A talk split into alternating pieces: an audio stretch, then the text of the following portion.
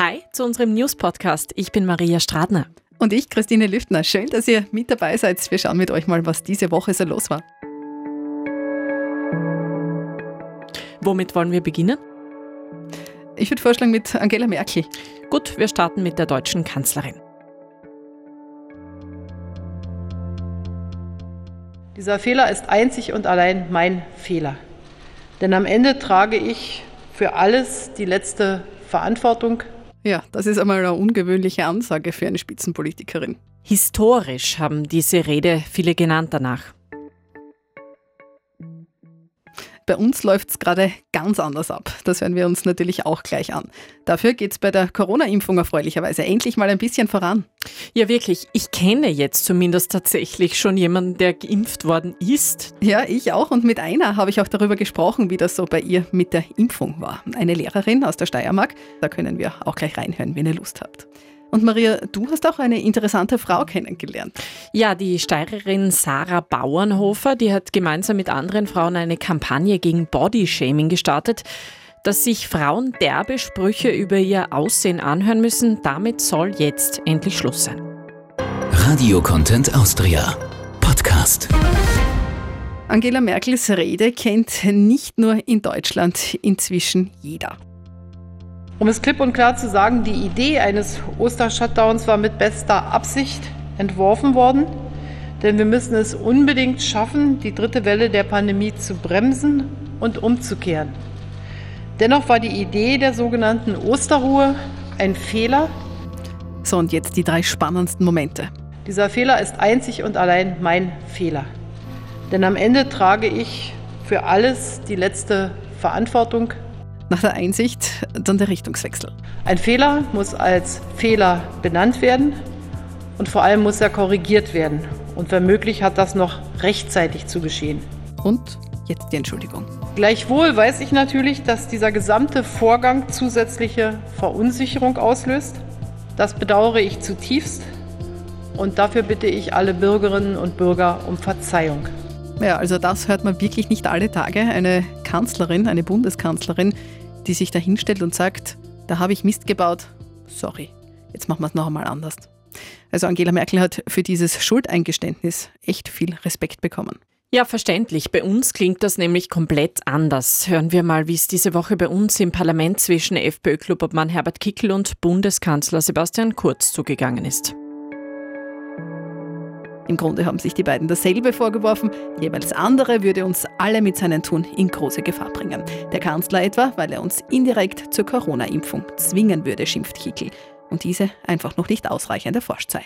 Das bedeutet ja im Klartext, dass wir uns immer noch in der Testphase befinden. Das bedeutet ja, dass wir immer noch im Trüben fischen und das bedeutet, dass gar nicht so gesichert ist, wie Sie es der Bevölkerung immer erklären. Darauf der Kanzler zu Kickel. Was Sie machen, ist die ganze Zeit Leute anzustiften, sich möglichst wenig regelkonform zu verhalten, damit sich möglichst viele anstecken und dann möglichst viele auch in den Genuss kommen, auf der Intensivstation behandelt werden zu müssen. Tatsache ist jedenfalls, dass fast alle Regierungschefs, egal wo auf der Welt, sich gerade denselben Vorwurf gefallen lassen müssen, nämlich dass sie die Sache zu Beginn der Corona-Pandemie bei der ersten Welle noch so einigermaßen im Griff gehabt haben, jetzt aber im kompletten Chaos gelandet sind. Die große Frage ist jetzt, und auch das ist für alle dieselbe, wie wir da jetzt wieder rauskommen. Ja, mit der Impfung.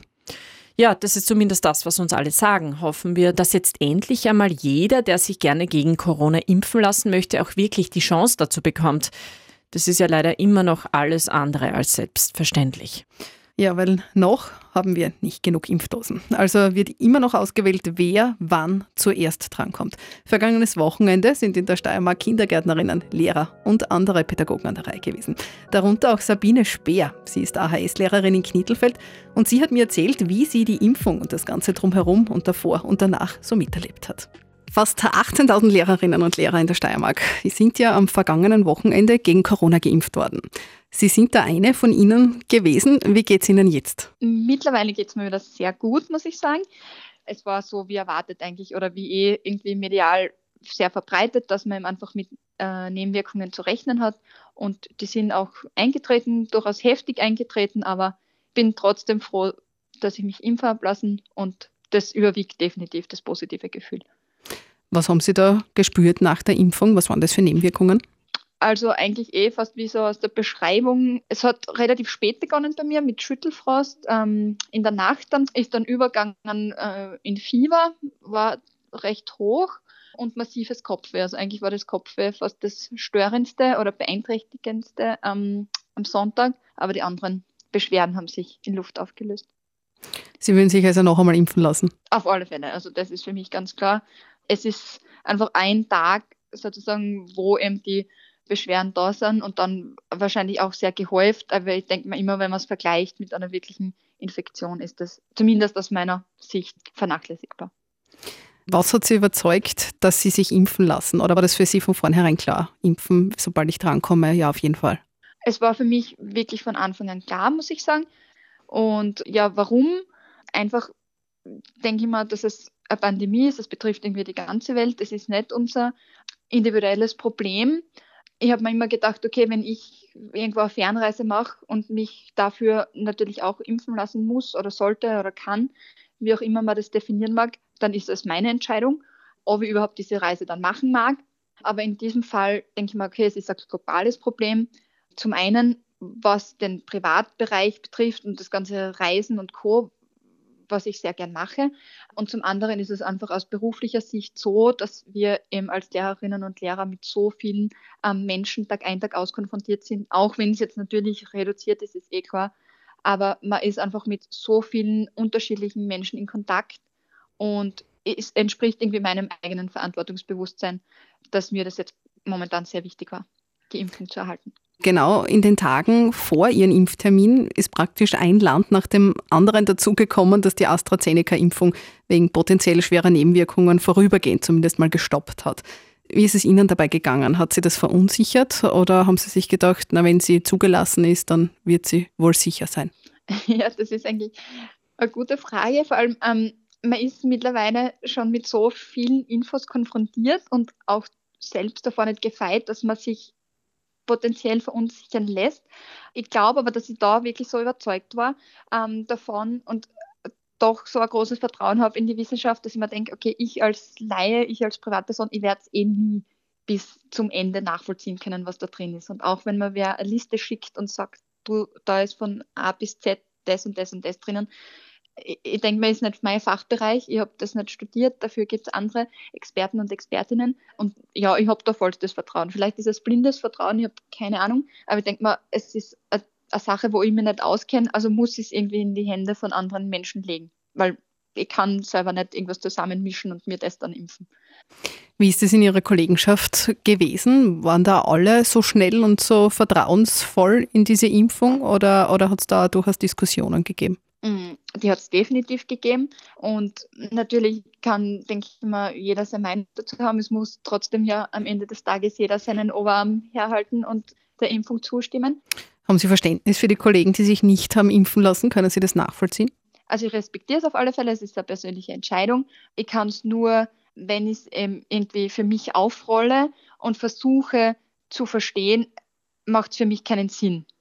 Was sind denn das für Argumente, die da vorgebracht worden sind gegen eine Impfung? Mm, primär natürlich die Angst irgendwie, was könnte das sein? Was macht das mit meinem Körper? Was steckt da dahinter? Wer steckt da dahinter?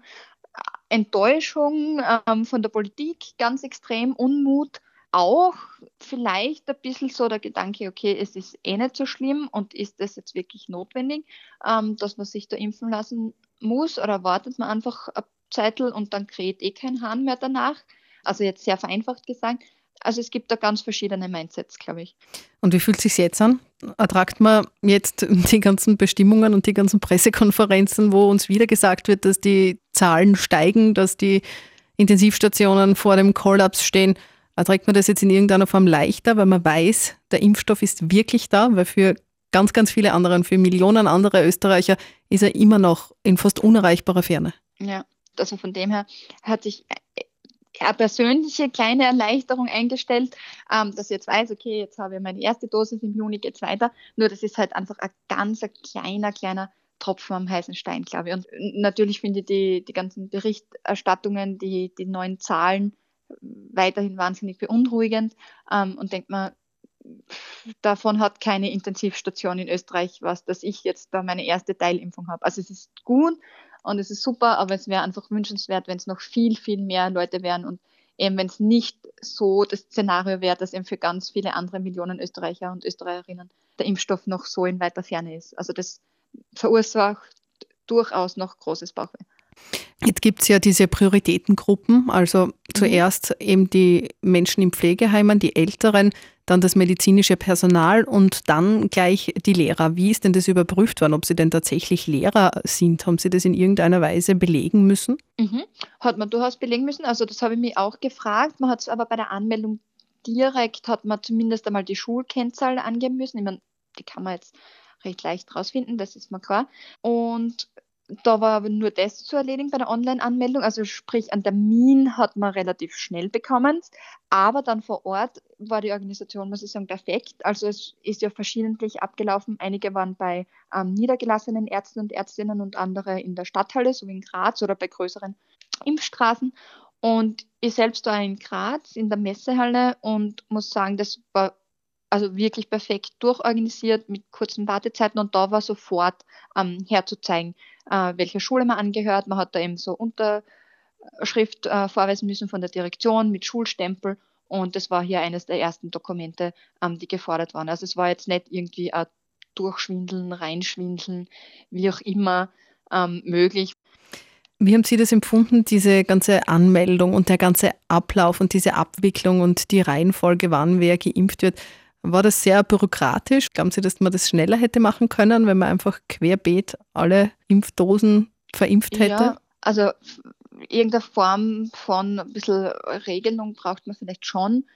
Natürlich war es wahnsinnig bürokratisch und ja, also wenn ich es in der Hand hätte, habe ich nicht, aber würde ich es einfach öffnen und nicht, da gibt es eine lange Diskussion, was natürlich in der Bevölkerung für schlechte Stimmung sorgt, wenn ich sage, okay, du, du und du darfst zuerst und ihr fünf müsst noch warten und aber eigentlich ihr seid eh alt, aber jetzt kommen zuerst die Lehrer und Lehrerinnen. Ich meine, natürlich macht das ein schlechtes Bild und kann durchaus wirklich dafür sorgen, dass die Stimmung noch mehr kippt. Und deswegen, ich würde es einfach für alle öffnen. Ich denke mal, mittlerweile sind eben wie man gesehen hat, die Jugendlichen ähm, gleichermaßen betroffen. Und ich denke mal, wenn man einfach Impfstraßen macht, natürlich kostet es, aber davon viele und die öffnet für die Gesamtbevölkerung, wäre das aus meiner Sicht die, die, die beste und die rascheste Lösung. Wenn wir sehen, wie es weitergeht. Ich glaube, darüber ja. kann man dann ernsthaft nachdenken, wenn man genug Impfdosen hat. Ja, das ist einmal die Grundvoraussetzung, dass man überhaupt solche Luftschlösser bauen kann. Bis dahin müssen wir noch auf unseren Impftermin warten, zumindest diejenigen von uns, die noch keinen bekommen haben. Vielen Dank ähm, für das Gespräch und danke, dass Sie Ihre Erfahrungen mit mir geteilt haben. Ja, sehr gerne. Ja, viele von uns werden wohl noch länger warten müssen, bis wir geimpft sind. Bis dahin sollten wir aber wirklich nicht auf blöde Ideen kommen. Ja, also bitte nicht die Impfung aus dem Internet bestellen. Na, die österreichische Apothekerkammer warnt uns nämlich vor gefälschten Corona-Impfstoffen. Im besten Fall passiert gar nichts und man hat nur sein Geld beim Fenster rausgeschmissen. Im schlechtesten Fall gefährdet man aber die eigene Gesundheit. Also da bitte Finger weg. Was war diese Woche noch wichtig? Wir haben schon über das Impfen geredet. Da ist Israel ja Weltmeister. Schon die Hälfte der Israelis hat die zweite Impfdosis gegen das Coronavirus bekommen. 4,7 Millionen Menschen sind dort damit vollständig immunisiert, wie die Mediziner das nennen. Das heißt, sie sind zumindest vor einem schweren Krankheitsverlauf geschützt. Was uns diese Woche noch sehr beschäftigt hat, der Osten unseres Landes wird in eine unfreiwillige Osterruhe geschickt. Von 1. bis 6. April müssen Handel und körpernahe Dienstleister, also beispielsweise die Friseure, wieder zusperren. In der Woche nach Ostern stellen die Schulen dann auf Online-Heimunterricht um, das kennen wir schon. Für die Eltern im Osten des Landes der Wahnsinn, weil ja niemand darauf vorbereitet war. Und die große Frage ist jetzt, wie man die Kinderbetreuung regeln soll. Und wir haben schon so auf die Öffnung der Schanigärten gehofft. Bei den aktuellen Corona-Neuinfektionen spielt das natürlich nicht. Aber zumindest das Wetter wird immer besser. Am letzten Wochenende hat es ja noch bis in tiefe Lagen geschneit. Jetzt gehen die Temperaturen in Richtung 20 Grad rauf. Wohlgemerkt plus 20 Grad. Ja, zumindest das ist positiv. Ja. Jetzt zu einem ganz anderen Thema. Bodyshaming, das ist so ein Begriff, der immer wieder durch die sozialen Medien geistert. Es geht darum, was sich Menschen, und meistens sind es Frauen, über ihren Körper anhören müssen. Ja, gerade im Netz ist das echt brutal. Auf den sozialen Medien gibt es inzwischen zu jedem Bild, das man teilt, einen Kommentar. Und die sind nicht immer nett, sondern manchmal so richtig, richtig fies. Aber nicht nur im Internet, auch im täglichen Leben können Kommentare echt wehtun. Und die beschäftigen uns dann auch richtig lang. Vor allem, wenn es um unser Aussehen geht und wir eigentlich nichts dafür können. Eine junge Mutter aus der Steiermark hat das Ganze so geärgert und gekränkt, dass sie eine Initiative gegen Bodyshaming gegründet hat. Sarah Bauernhofer aus dem oststeirischen Sinnabelkirchen ist eine junge, coole Mama und bildhübsch noch dazu. Aber auch sie muss sich mit Sprüchen über ihr Aussehen herumschlagen. Genau deshalb hat sie jetzt die Kampagne Schluss damit gestartet. Ich habe mit Sarah Bauernhofer darüber gesprochen. Sarah, du hast jetzt diese Initiative, diese Kampagne Schluss damit gegen Bodyshaming gestartet. Wie bist du drauf gekommen? Was ist da passiert, dass du gesagt hast, okay, stopp, es ist genug? Ja, ich hatte da ein Schlüsselerlebnis, was eigentlich nichts anderes war als ein Gespräch mit einer Bekannten. Wir haben über ihre Wimpern gesprochen. Sie äh, hat solche magnetischen künstlichen Wimpern. Und ich habe dann einmal zu ihr gesagt, naja, du nicht immer jammern, du hast eh so schöne Wimpern. Du brauchst die künstlichen Wimpern ja eigentlich gar nicht. Und dann sagt sie zu mir, naja, aber dir werden die Wimpern auch nicht schaden, weil deine Wimpern sind eh so schier. Okay. Das hat gesessen, muss ich ganz ehrlich sagen. Hätte ich mir vorher nicht gedacht, dass mich so eine Aussage äh, teilweise so aus der Bahn werfen kann. Aber diese paar Wörter haben dann doch etwas mit mir gemacht. Und dann hast du beschlossen, wenn dich so etwas so aus der Bahn wirft, äh, wie geht es dann anderen Frauen mit ganz anderen Themen? Genauso war das dann. Haben wir tatsächlich gedacht, naja, jetzt da hat es mich, selbstbewusste Frau, da schon so ein bisschen aus der Bahn geworfen, was meinen Selbstwert angeht. Wie geht es anderen Frauen, die äh, offensichtliche angebliche Makel haben? Zum Beispiel eine, eine Narbe oder einen, einen größeren Hintern, ein, rund, ein rundlicheres Gesicht. Ja, dann haben wir gedacht, das können wir nicht so stehen lassen, da müssen wir was machen, weil das kann es nicht sein. Dann hast du die Kampagne gegründet und wie seid ihr das angegangen? Also wer hat alles mitgemacht? Wer ist deinem Aufruf quasi gefolgt? Nachdem ich einen Aufruf in meiner Facebook-Gruppe gestartet habe, äh, von Mama zu Mama Oststeiermark. Da sind mittlerweile um die 4200 oststeirische Frauen miteinander vernetzt. Und ich habe da meine Gedanken reingeschrieben, meinen Zugang zu Bodyshaming, mein Erlebnis auch mit diesen Ladies geteilt und habe halt gefragt, naja, wer findet Bodyshaming? Habe auch erklärt, was Bodyshaming ist. Und wer findet das genauso uncool wie ich, der soll sich bitte bei mir melden, wir machen was. Binnen zwei Stunden hatte ich 60 Verbündete. Wahnsinn. Also man muss sagen, das Thema hat dann quasi eingeschlagen. Das ist eingeschlagen. Also wir haben da, ich habe da definitiv äh, ja, was ins Rollen gebracht bei den oststeirischen Moms, so wie ich sie ja gerne nenne. Und ich muss aber dazu sagen, es ist nicht jetzt bei der Kampagne, es ist nicht bei 60 Frauen geblieben. Äh, wir sind jetzt 40, weil 20 Frauen wirklich gesagt haben, na, das ist mir zu heftig noch. Da bin ich noch zu instabil seelisch und psychisch und auch was mein Selbstwert angeht, dass ich da mitmachen könnte. Weil wir haben ja doch, wie man sieht, sehr polarisiert und wir haben ja wirklich auch Mut gezeigt mit unseren Fotos und mit unseren äh, Texten. Und das war noch nicht jeder Frau's Sache. Was sind jetzt die Themen oder was waren die angeblichen Makel, auf die diese Frauen jetzt angesprochen worden sind? Also bei 40 Frauen kann man sich vorstellen, dass da eine extreme Vielfalt herrscht meiner Meinung nach eine extreme Vielfalt an Schönheiten. Aber natürlich hat jede ihre eigene Geschichte zu erzählen, was das Thema Bodyshaming betrifft. Da ist eine dabei, die hat zum Beispiel eine Topfigur, die ist Tennisspielerin, äh, eine sehr agile junge Frau und die hat äh, beide Beine äh, über dem Po, ist voll mit Dehnungsstreifen. Die ist so schnell gewachsen als Jugendliche, dass sie das alles halt aufgerissen hat. Und jetzt, wenn es da Sommer wird, dann wird ihre Haut braun. Sie wird, sie kriegt einen sehr schönen braunen Hautton, aber diese Streifen bleiben weiß. Und das führt einem dann dazu, dass man zu ihr gesagt hat, na, schau, wie du ausschaust, du schaust dir aus wie ein Zebra. Dann habe ich auch eine dabei, äh, die ist dreifache Mama und Bäuerin da bei uns in der Region. sie ist äh, eine stärkere Frau und da hat sie tatsächlich ein Angehöriger mal die Freiheit genommen, dass zu ihr sagt, naja, nur weil du drei Kinder hast und eine Bayerin bist, musst du nicht ausschauen wie eine Kuh. Wahnsinn. Ja, also wie gesagt, also da ist alles dabei von Speckröllchen über einer großen Brandnarbe an der Schulter, die angeblich so schier ist, über Dehnungsstreifen, natürlich auch bei uns Müttern äh, Schwangerschaftsstreifen. Aber ja, alle stehen dazu und jetzt noch mehr. Und wer sind die Leute, die jetzt den Frauen sowas an den Kopf knallen? Wer, wer macht das? Naja, da haben wir gleich einmal beim zweiten Posting von unserer Kampagne mit einem Vorurteil aufräumen müssen, weil sich ein Mann gleich beschwert hat, äh, wir Kampffrauen, wir fangen da jetzt wieder an, die männerfeindliche Gesellschaft zu forcieren und er möchte nicht, dass sein Kind in so einer männerfeindlichen Gesellschaft aufwächst. Und wir haben dann gesagt, hey, stopp, hast du eigentlich gewusst, dass Bodyshaming zu, glaube ich, mehr als 80 Prozent unter Frauen stattfindet? Und das hat auch jede Einzelne, der dort mitmacht, äh, bei der Schluss damit Kampagne bestätigen können.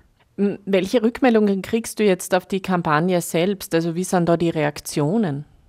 Die Reaktionen sind äh, zu 90 Prozent großartig. Also nicht nur jetzt ich als Organisatorin der ganzen Geschichte kriege super coole, lässige, positive Feedbacks von Bekannten, aber auch von Fremden. Also auch äh, Frauen aus Tirol schreiben mir auch und sagen, wie cool ist denn das, was ihr da gemacht habt. Äh, also schon weit über oststeirische Grenzen hinaus. Aber auch die Frauen, die mitmachen, die kriegen äh, WhatsApp-Nachrichten geschickt, die kriegen Anrufe, die werden beim Einkaufen angesprochen, wie cool das eigentlich ist, was wir da für einen Mut beweisen, wie, wie äh, gut andere Frauen das eigentlich tut, uns da zum Sehen, wie wir uns zeigen, wie wir sind. Eine hat sogar gesagt, das fällt mir jetzt gerade ein, sie wird jetzt wieder ohne Scham ins Schwimmbad gehen. Sie war jetzt drei Jahre nicht im Schwimmbad und jetzt im Sommer, jetzt geht sie und sie freut sich drauf. Wahnsinn, das heißt, es zeigt schon absolut eine Wirkung, die Kampagne. Es zeigt Wirkung, ja. Eine letzte Frage noch. Ähm, Wenn es jetzt um Bodyshaming geht, ist ja auch die ganze Gesellschaft gefragt, dass wir gemeinsam auch etwas äh, angehen bei diesem Thema. Was können wir als Gesellschaft tun, damit es aufhört oder weniger wird? Wir können das tun, das wir jetzt auch machen, also aufklären und sagen, äh, das ist alles gar nicht so schlimm, wie es ist dort. Das ist noch viel Arbeit, das merken wir, weil äh, vorher habe ich die positiven Feedbacks erwähnt. Natürlich gibt es auch negative Reaktionen, äh, die uns im ersten Moment einmal nicht so gut da haben, aber wir sehen das als Auftrag, weiterhin uns Frauen gegenseitig zu stärken. Das ist unsere Mission und da werden wir dranbleiben. Super, vielen Dank, Sarah, und ich wünsche dir alles Gute und viel Kraft und Durchhaltevermögen für eure Mission. Ja, vielen, vielen Dank. Und mit so viel Unterstützung haut es definitiv hin. Übrigens ist Bodyshaming kein Thema, das nur Frauen trifft. Frau will es nicht glauben, aber auch Männer haben es nicht immer leicht. Und deshalb gibt es jetzt auch schon einige Kampagnen für Männer gegen diese Schönheitsklischees. Weißt du, was wirklich schön wäre? Wenn wir uns einfach gegenseitig mal ein bisschen in Ruhe lassen könnten. Also leben und leben lassen oder so. Ja, leben und leben lassen. Schönes Schlusswort. Oder seid lieb zueinander.